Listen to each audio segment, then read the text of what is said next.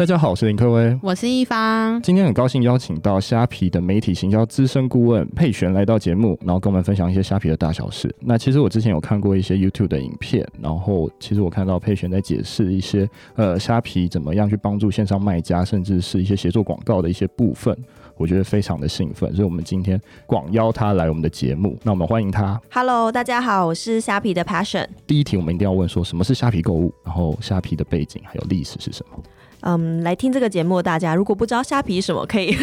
可以可以 马上来下载一下，没有可以马上来下载，可以转台，拜托拜托。OK OK，五星点评。好，我简单介绍一下，虾皮是在二零一五年进入台湾，所以大概已经五年的时间。是。目前以流量来说，基本上就是全台湾流量最高的一个电商网站。嗯、那如果我们以 APP 来说，是 Total APP 来去排名的第六名。紧接在下大家常去看的社群媒体，比如说 Facebook 啊、IG 啊，或者是 Line 后面。那我们的母集团是在美国上市的 Sea 集团。是。大家常玩之前有听过那个今天吃鸡了没？那个 Free Fire 啊，或者英雄联盟，其实都来自我们的其中一个子公司 Garena。所以我们在集团下面有电商啊，又有娱乐，也有金融的服务领域。所以虾皮其实已经是一个一级市的综合电商，可以在上面买东西啊，二十四小时啊，到大家平常很熟悉的拍卖。其实大家都很熟悉。那现在我们会把虾皮视为一个数据的媒体资料库，也就是今天会跟大家聊聊到的部分，有更多跟品牌主在上面的数据结合这样子。那我想问一下，嗯、，Passion，你目前在虾皮的职位跟负责大概有哪些项目呢？呃，目前我在虾皮主要去负责透过比较多的用户啊数据的分析，来让品牌跟虾皮，甚至透过电商平台与社群的媒体做到混血一件事情，就是一个比较新的商业模式。那除此之外呢，我们也会协助站内的一些品牌啊卖家，透过这些比较精准的数据，来在一个比较不断变化的数位市场中做到高效率的一个分众行销。因为像大家最近知道，比如说很多的新的媒体啊，很多的广告啊。行销进来，其实大家比较不知道说，在这中间怎么找到一个最佳的平衡点，这是我们这个团队在做的事情。希望协助品牌透过这些精准的数据，缩短商品曝光到成交的距离。你、欸、刚才其实蛮特别，有讲到混血两个字，所以混血有什么样的东西是类似是混血的模式？嗯，过去其实常常很多的品牌主或者代理商 agency 都希望把追踪码或者跟虾皮买所有的数据，但虾皮拥有这么多精准的数据，这么多珍贵的资料，身为电商平台比较难把这个资料分享给到外面外部厂商。嗯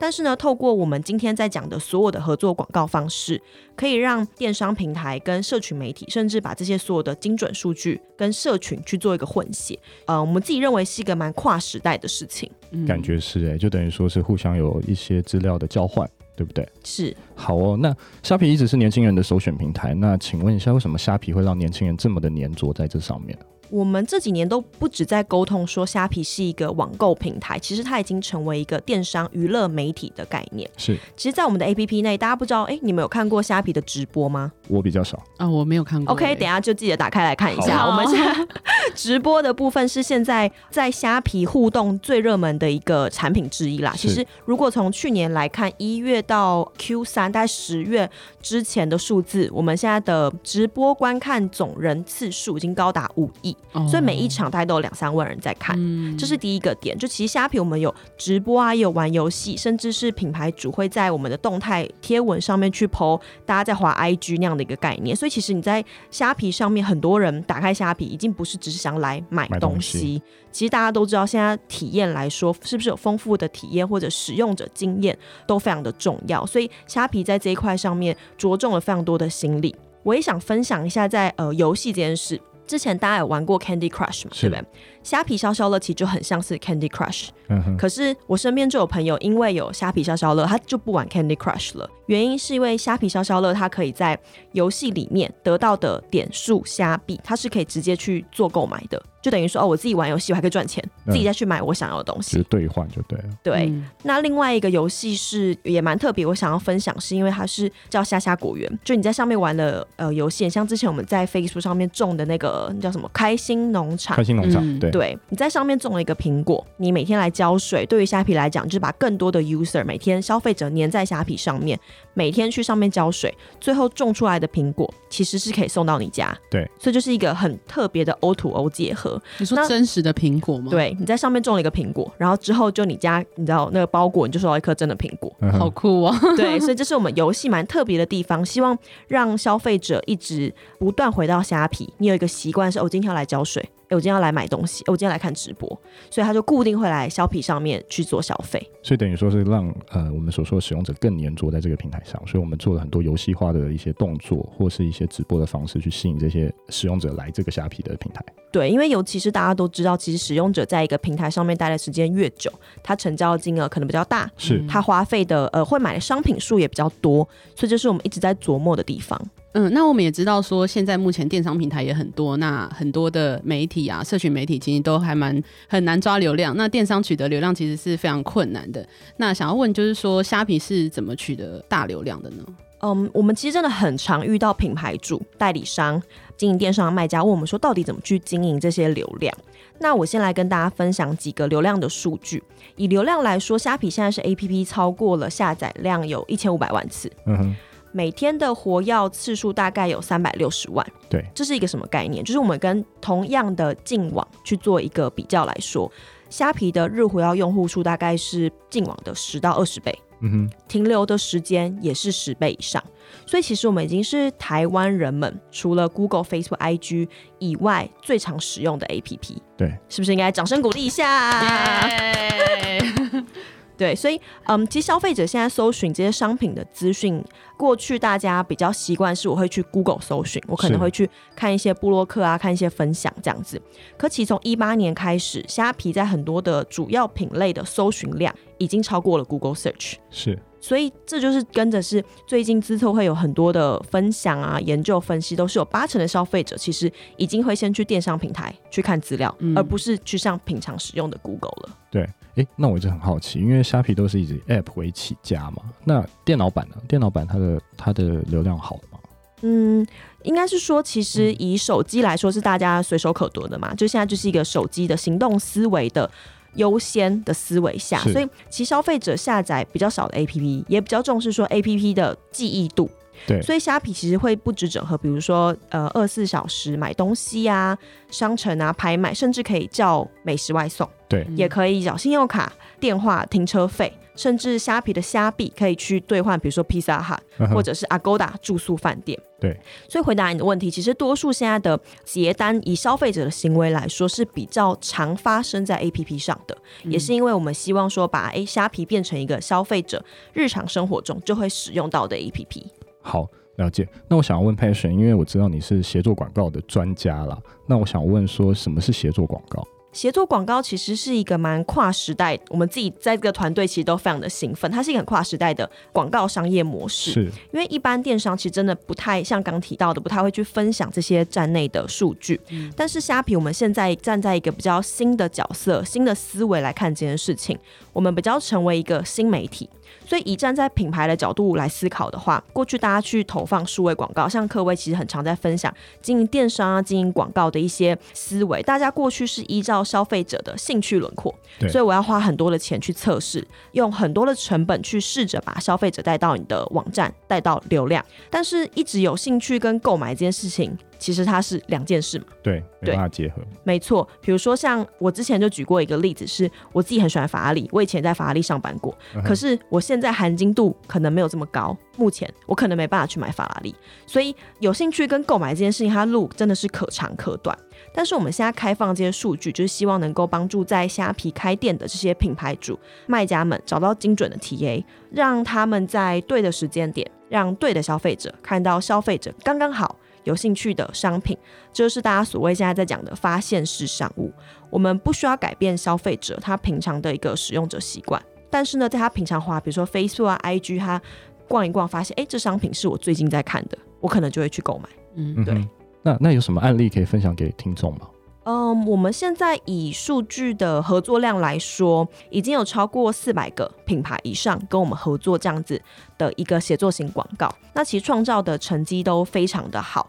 有些投资报酬率其实已经高达了七十倍。嗯哼，如果以案例来说，其实蛮多的品牌，它会是，比如说国际的电子品牌好了，它会去搭配虾皮的一些超级品牌日，除了扎虾皮站内的一些流量之外，也带入一些社群媒体上面精准的流量，将受众去做到一个分群，他把比较强的一些预算去放在那些成效比较好的客群上面。然后来加大它的效益，最后做到投资报酬率有了三十九倍，业绩弹跳四倍以上，所以其实品牌都是非常的开心。以这个广告来说，我觉得最大的一个重点是想要跟大家分享的是说，它其实能够去拉一些过去你停留在购物车或者是只看过你们家商店的这些消费者，嗯、让他最后变成你的客人。好，那 Passion 可以再跟我们嗯、呃、详细的举一个实际操作的品牌案例吗？嗯，我们这边前阵子合作的品牌，有的像是比如说鞋款，在国际的大品牌鞋款上面呢，他会去在他的预算配比做一些分配。这些预算配比分配，意思是说，他可能部分的预算会去拨在去投递新客这部分，把更多新的流量，比如说我们今天讲一个像。鱼温的概念就是要有更多的鱼，新鲜的鱼进来，这个鱼温才不会是一滩死水，才会有更多能够套沙养的鱼嘛，对不对？所以他可能会拨部分的预算去做一些新客，部分预算去做一些旧客，嗯，来去达到最好的成效。那以这个鞋款的品牌来说，他做的方式是在 Facebook 跟 IG 上面投放像这样的协作型广告，对，嗯，协作型广告呢，点击之后就会直接，因为它的商品是直接投放在呃 Facebook IG 上面，所以消。费者点击了这个广告，就会直接跳到虾皮的产品页面。所以对于消费者来说，它其实可以完成十秒结单，也是非常直觉性的一个广告概念。那这些商品刚好是消费者他最近可能浏览过这个鞋品的品牌，因为他投放的人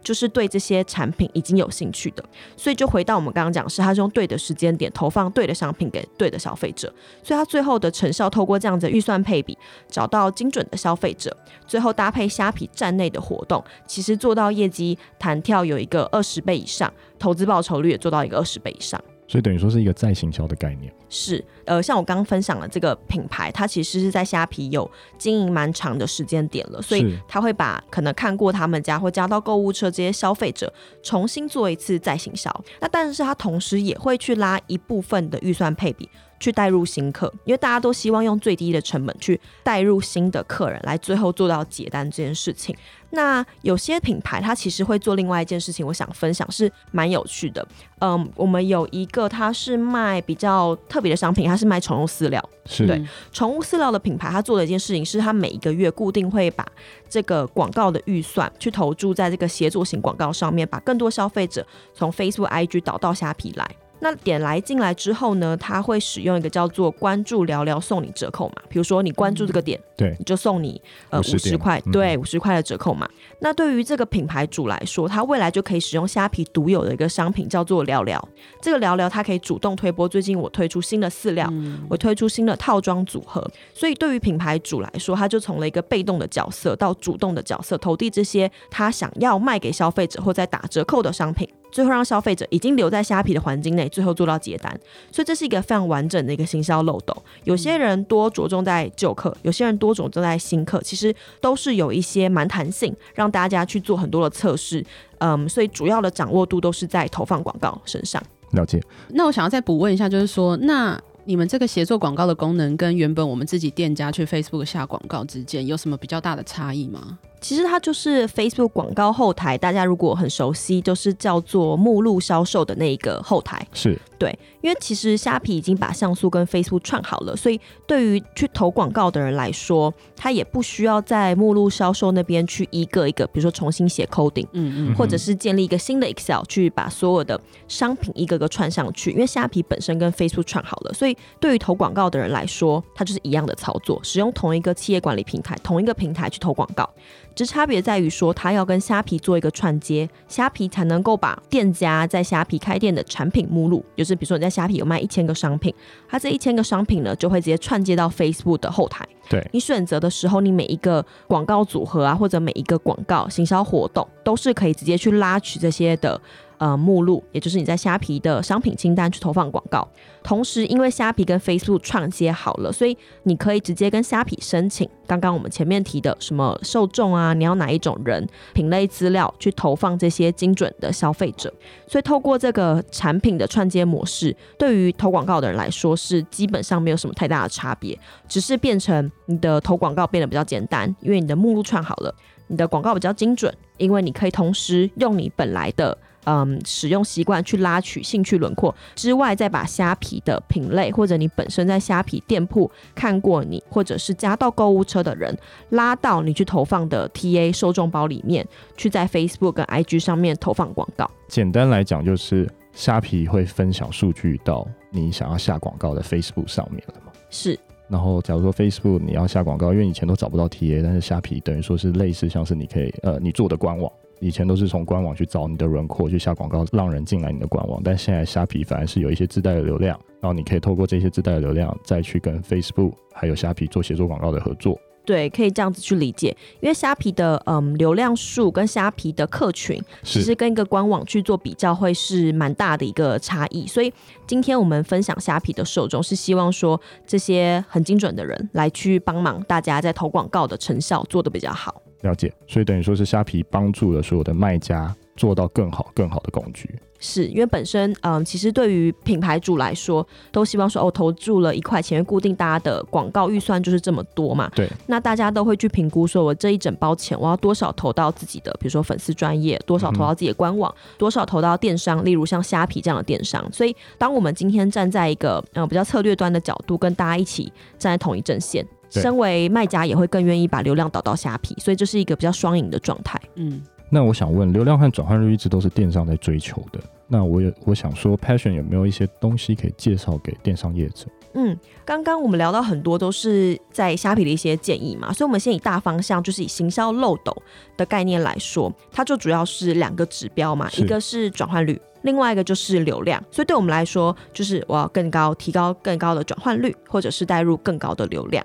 所以大方向会希望大家是平常就要稳稳的来照顾这些流量，在虾皮的大促啊，或者各个电商的大促，或者大家在意的节庆期间，再把广告的预算加码投资，让这些人不断的进来，最后做到能够接单的这件事情。所以两个方向。我们常常都会跟到品牌主或 agency 聊到说，第一个你要去拓展你电商里面的新客人，透过一些精准流量的数据。所以呢，以虾皮举例，就是可以使用虾皮站内的品类资料来去找到更多的潜力新客。对。那如果以旧客来巩固这件事，因为这些人他其实已经了解你们家的商店，也对你有一定的好感度，甚至他看过你们家，只是最后因为一些原因没有结单。那针对这些人呢，就是可以做交叉销售的部分。虾皮其实有非常多的资源是跟呃或者教学是可以运用的，所以也欢迎大家多跟虾皮来做一些交流分享。虾皮大学嘛，对对没错，对，虾皮大学其实上面有蛮多文章的。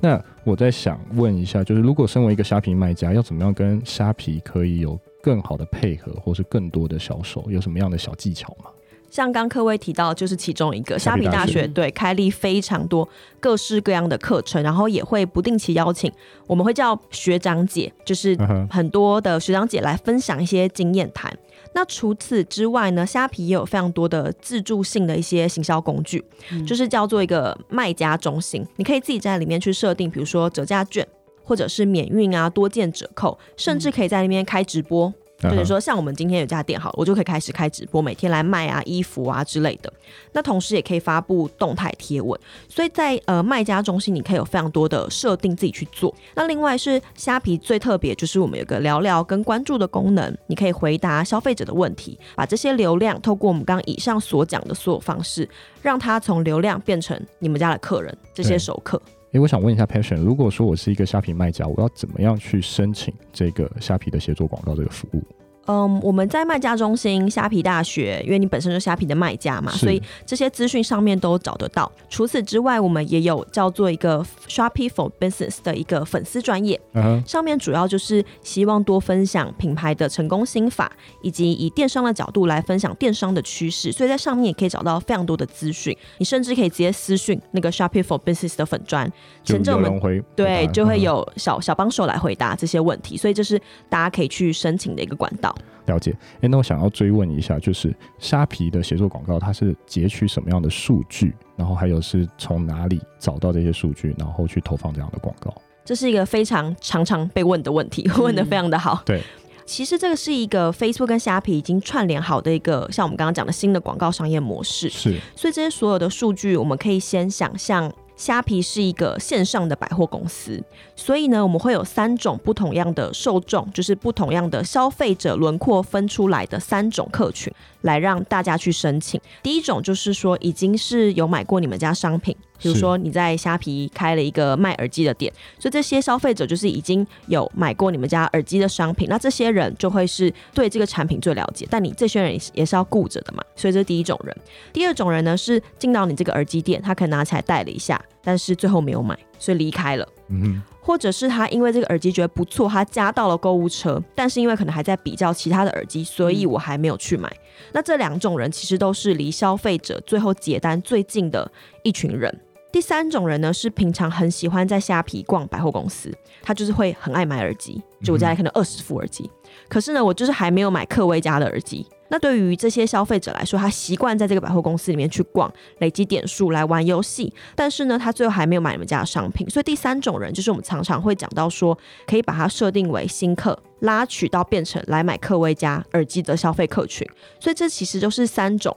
虾皮最大方向会把这个非常精准跟非常珍贵的消费者数据来分享给到你在虾皮有开店的，不管是卖家或者是品牌主，都可以去申请。那这些申请的一些步骤呢，也都可以透过 Shopee for Business 这个粉砖，大家可以去做初初步的了解。所以等于说，截取的数据就是在所有可能消费者的历程里面的关键点，你们都知道说这个消费者到底在做什么。对，因为虾皮本身就有非常多消费者的数据嘛，所以我们希望透过这个数据来帮大家解开黑盒子。对。来帮大家解开中间到底每次你投了一个广告，投了一块钱，到底它 ROAS，到底它的投资报酬率产出多少？你做了一个很大型二十万的一个广告组合，但是呢，到底这个二十万产出哪些品卖的好，哪些品卖的不好？可以依照这个再去做一些策略的调整。所以这个品类的资料呢，甚至它是直接看到虾皮全站的资料。对，所以今天假设一样，我是用耳机的概念。我今天觉得我今天推出一款新的耳机，它是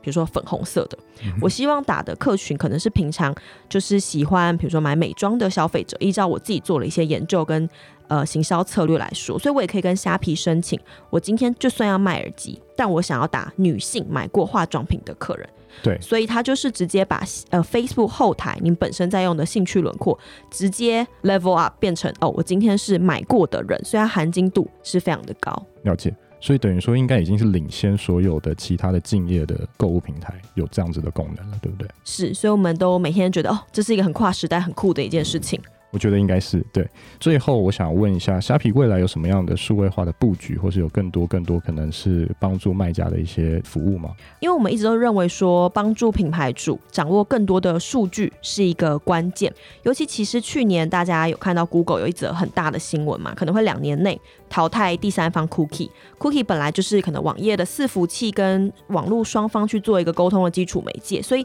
现在大家会去想说，哦，可能没有饼干吃的一个未来，大家要怎么去应战。那以虾皮的角度来说，我们希望能够协助品牌主来去搜集一些比较第一方的资讯。对，所以你把更多的流量导进来，同时你可以优化你的流量。优化你流量的同时呢，你又可以做到业绩，又可以带来更多的订单。所以其实就是希望说，能够用手边的资讯来建立这个更完整的资讯包，来跳脱原本的框架。所以其实虾皮在今年二零二一年来说，不止跟 Facebook 会合作，也会跟 Google 去做一个合作。那一样是用同样的协作广告的方式。不会影响到本身大家在操作的一个布局，所以会希望建议大家把电商当做一个不只是转单的媒介，更要当成一个新的媒体来去跳脱原本的框架，来把握呃流量红利的机会。好哦，今天非常高兴邀请到 Passion 来到我们的现场，来跟我们分享一些虾皮协作广告，还有虾皮之后的未来发展。我们谢谢他，谢谢，谢谢，欢迎大家到 Shopee for Business 跟我们互动，谢谢，谢谢拜拜，拜拜。谢谢，拜拜。